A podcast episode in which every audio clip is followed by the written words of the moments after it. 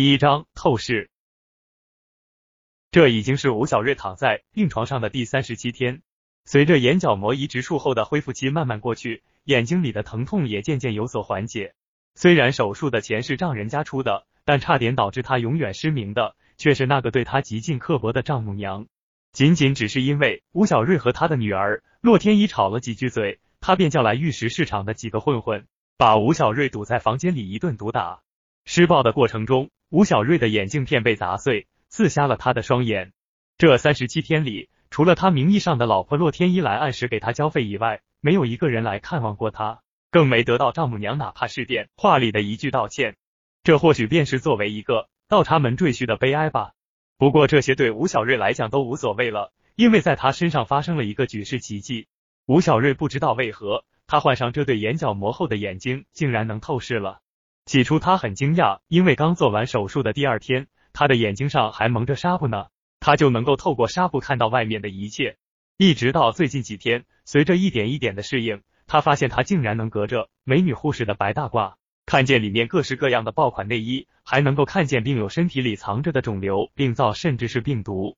这一切的一切，吴小瑞没敢声张，但他的内心里却无比的激动。有了这个上天眷顾而赋予他的强悍异能。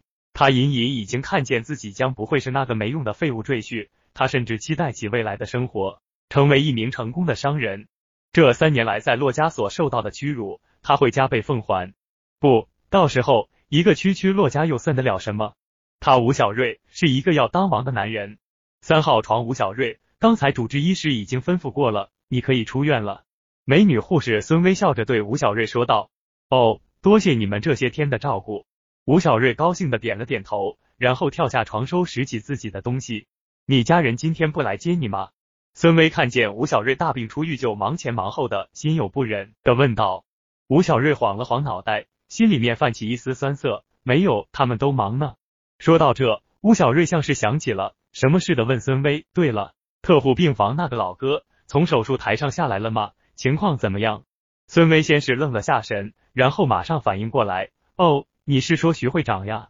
前天下午就推出来了，肿瘤切除特别成功，昨天早上就醒过来了。哦，那这个徐会长还真是吉人自有天相啊，命大。听到徐会长已经安全下了手术台，吴小瑞打心眼里的高兴。命大什么呀？还不是仗着他清远市商会会长的身份，有权又有势。说是请了位从不出山的神医，推断出了脑瘤的位置，这结果一开刀还真神了，和那位不出山的神医。推断的位置一模一样，我也是纳闷了，这世界上真有这么神的神医吗？可要知道，连我们医院最先进的仪器设备都没办法确定脑瘤的位置。孙威讲起这位神医来，一脸崇拜的要死的模样。而他不知道的是，这位徐家人口中从不出山的神医，就是眼前这个没人疼没人爱的可怜患者吴小瑞。为了不让别人知道自己有透视异能的这件事，那天上午，小瑞便在掐断一根烟后。跟徐家人谎称自己是个从不出山的神医，并通过能透视的双眼断定出徐会长脑瘤的具体位置，并告诉了徐家人。病急乱投医的徐家人还真就相信了吴小瑞的话。可以说，徐会长现在能顺利的醒过来，吴小瑞便是他的救命恩人。好吧，我上去看看那老哥，要出院了，和他们家人打个招呼。咦，你们认识？孙威诧异的问道。毕竟普通病房和特护病房的差距。有多么巨大，他比谁都清楚。吴小瑞点了点头，嗯，医院走廊里抽烟认识的。吴小瑞，孙威气鼓鼓的撅起嘴，眼睛瞪得跟铜铃那么大，恨不得一把将吴小瑞给掐死。原来是你天天在走廊里抽烟，害得我老被护士长骂。可吴小瑞却狡猾的一溜烟跑出了病房。开玩笑，若是再被孙威摁在床上，照着他屁股蛋子上来两针消炎针的话，那他死的心都有了。穿过狭长的走廊，吴小瑞刚来到特护病房区，被眼前的景象给吓了一跳。徐会长所住的那间特护病房的会客间，从里到外站满了人，和一些身份一看上去就颇为不凡的各个局里的部门领导。门口也摆满了花篮和果篮。吴小瑞不得不感慨了一句：“这就是商会会长的威望啊！”而只是就瞄了这么一眼，吴小瑞就发现了一件很有意思的事儿：他的小舅子洛天德也在看望徐会长。左手腋下夹着一盒包装精致的人参，右手拎着一整根还带着斑斑血迹的鹿茸，正跟徐家的小儿子聊得火热。